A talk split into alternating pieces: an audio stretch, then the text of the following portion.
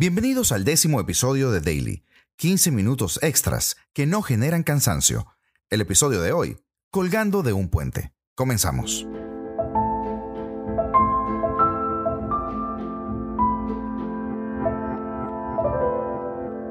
España es un país que no te lo pueden contar, lo tienes que vivir. Es una frase que le he escuchado a Iñaki Angulo un par de veces, y la verdad es que desde el otro lado del charco traduce a la perfección el gesto de incredulidad que deberíamos tener todos los que allí no estamos. El día de ayer amaneció colgando de un puente, cerca de Valdebebas, un muñeco con la camiseta de Vinicius Jr., junto a una pancarta que rezaba, Madrid odia al Real. Acto que inmediatamente me recordó las dantescas imágenes que hace algunos años se difundieron en la televisión, actos de carteles mexicanos en Zacatecas. Pero eso no era nada nuevo, venía de otras ciudades y se repetía varias veces, lamentablemente. Hacer pública una ejecución es señal de una enorme impunidad y de que no le tienes miedo a las consecuencias. Ese es el mensaje implícito, tanto en Zacatecas como en Tijuana, como en Cuernavaca o en Guadalajara, como en Ciudad Juárez o en Madrid. ¿Crees que exagero? Pregúntale a la Fiscalía de la capital de España, que supongo que ahora estará cosechando el hacerse la vista gorda porque fue muy poco tiempo y fue producto de la máxima rivalidad. Sí, es una ironía. Para el que no lo sabe, eso fue lo que la Fiscalía dijo en el episodio anterior de racismo contra Vinicius Jr. Lo que pretende quienes ejecutan esas acciones es enviar un mensaje tanto a los grupos antagónicos con los que se disputan como a las autoridades locales, y hasta la población en general. Muchos salieron ya a decir que es el Frente Atlético, los actores de semejante desfase. ¿Quién lo sabe? Yo no lo sé. Probablemente tú tampoco. Y seguramente tardaremos en saberlo. ¿Quién lo ejecutó? Es un signo de interrogación gigante. Pudo, en efecto, ser el Frente Atlético, como también pudo ser algún zumbao que se haya creído que se la estaba comiendo. Todo un misterio pero probablemente sea más fácil identificar de dónde viene esto y en eso sí tengo mi opinión bien clara. Viene de los Juan Fesans de la vida y de los Quique de Luca, de los J. Jordis y los Sorias, de los Daríos y los José Álvarez. Viene de los chiringuitos de turno, pero también viene de marca y sus megáfonos a la orden del primero que le haya dado tres patadas a Vinicius para que éste reaccione esa especie de reality show que quieren montar con cualquier futbolista borderline que les da un titular. Viene de la COPE también, que coquetea con esto, viene de Movistar. Pero es que pasa hasta de este lado del charco con ESPN, ¿verdad, Alex Pareja? Una locura. Me pareció el directaco aquel de Iñaki cuando salió a denunciar que el chiringuito había amenazado a Vinicius. Y en su momento le creí y le creo más ahora. Desde allí se fraguó la basura intelectual que luego los menos favorecidos no saben canalizar. Lo demás era fácil.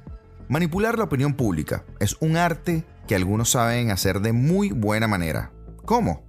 Con encuestas, con cámaras dedicadas al seguimiento, con editoriales, con opiniones sesgadas, permisividades y mentiras. Sobre todo esto último, mentiras. El relato es fuerte y va muy bien dirigido a hacer daño, por eso es que el mundo vio lo que tristemente se hizo noticia ayer en Madrid.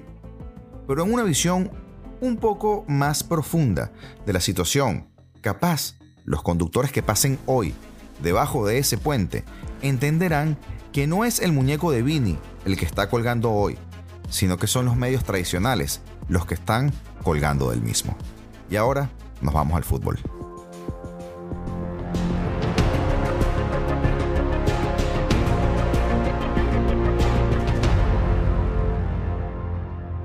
El Madrid remonta de nuevo, es su ADN. Sí, el Real Madrid se metió en las semifinales sufriendo de lo lindo. El Atlético se adelantó y dominó en el Bernabéu con un gol de Morata y un fútbol muy eficiente. La entrada de Ceballos cambió el decorado, restableció por supuesto el equilibrio y favoreció la aparición del talento. Rodrigo forzó la prórroga, un gol maradoniano. Benzema anotó en el primer acto del tiempo extra y Vinicius puso el clavito final a la clasificación en el minuto 120. Todo esto frente a un Atlético que fue un adversario grande y se comportó de manera valiente. El Cholo buscó refrescos en el medio y en el ataque. Tuvo una contra de Grisman previa al empate, otra clamorosa en fuera de juego. Carrasco y Memphis podían explotar la falta de elaboración blanca, pero con los minutos Ceballos se iba creciendo, se volvía omnipresente. No hubo más remedio que ir a la prórroga, y allí cayó el Atlético. Primero porque Grisman estaba exhausto, tuvo que ser sustituido. Después porque Savic que había hecho un partido bastante bueno, vio dos tarjetas en tres minutos y ambas eran evitables, por cierto. El Atlético se desordenó, Asensio entró por la derecha, sirvió el pase atrás y Benzema remató tras no concretar Vinicius y Rodrigo. Parecía todo hecho, pero es la copa. Y con 10 y sin nada que perder, el Atlético se fue arriba. Coraje, corazón, ganas. Pablo Barrio dejó destellos de su clase, tuvieron los rojiblancos un par de opciones, arrinconando a los madridistas, pero en la última contra remachó Vinicius el pase. Tormento y éxtasis blanco. Y saltamos de ese primer resultado de la Copa del Rey a Italia, porque Cristiano Ronaldo, bueno, a Italia o a Arabia, o a ambas, porque como les decía, Cristiano Ronaldo podría ser sancionado un mes por el escándalo de la Juventus. Otros 22 jugadores también podrían ser suspendidos por la investigación al conjunto blanco. La Juventus de Turín está pasando por uno de sus peores momentos. El escándalo financiero en el que está inmerso el club italiano ha provocado que se le resten 15 puntos en la competición nacional al considerar que la vecchia señora ha alterado la valoración de futbolistas en algunos traspasos y generado plusvalías. Luego de que parte de la directiva del club haya dimitido, el presidente Andrea Agnelli, el, vicepresidente Pavel Nedved, entre otros, y de que Fabi Paratici, ahora director deportivo del Tottenham, haya sido sancionado con dos años y medio, ahora se habla de que los propios futbolistas que jugaron en la Juve durante el periodo investigado, o sea, entre 2018 y 2020, podrían ser suspendidos y esto incluye al astro portugués.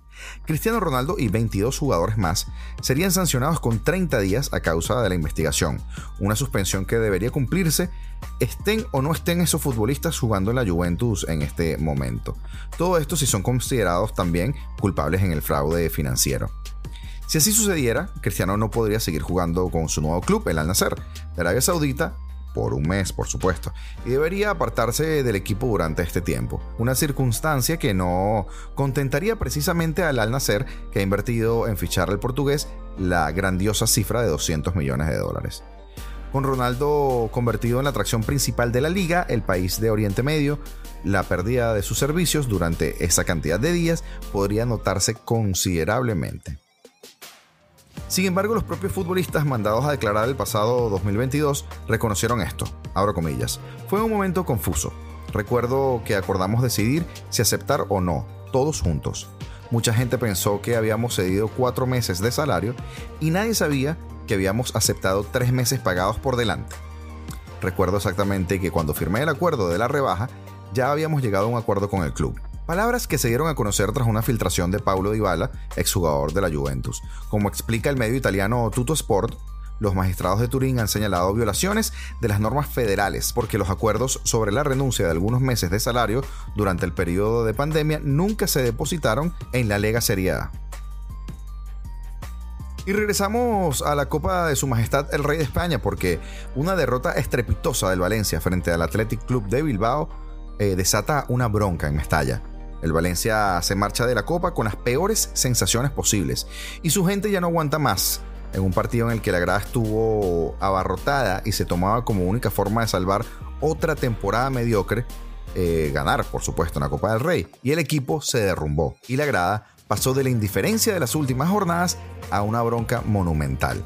Se pitó con fuerza a los jugadores, al banquillo y sobre todo al palco. Los gritos contra Peter Lim fueron en aumento y al final del encuentro la pañolada fue de esas que dejan huella. El equipo se queda sin copa y con la única batalla de evitar, aunque parezca mentira, los puestos de descenso en la liga, en pleno mes de enero. Muy duro para un equipo grande e histórico como el Valencia. La bronca siguió tras el partido. Tras acabar el partido lejos de marcharse a casa, muchos aficionados del club se concentraron en la avenida Suecia para protestar por la situación del equipo y por supuesto para abroncar a Peter Lim, a quien le echan la culpa de todos los males, y a sus enviados en la ciudad. La bronca fue intensa al grito de no vais a salir y Peter vete ya. Por su parte la plantilla pues se quedó sin palabras. El golpe puede ser casi definitivo para un Gennaro Gattuso totalmente perdido y para una plantilla sin norte. Tanto así que al acabar el choque ninguno de los jugadores dio la cara ante la televisión con derechos que emitía el partido, cosa que por cierto es sancionable, y el silencio fue muy significativo. Tras pedir perdón a la grada aguantando el chaparrón desde el centro del campo, ni siquiera el capitán José Luis Gallá, que suele ser quien toma la palabra en los malos momentos, se vio con fuerzas para dar la cara. Y hasta aquí el programa del día de hoy. Te recordamos que estamos en Instagram, en TikTok, en Facebook, en YouTube, también estamos en las diferentes plataformas de podcast como Spotify, Apple Music y Google Podcast. Será hasta mañana y recuerda que si eres fanático del fútbol, este es tu lugar.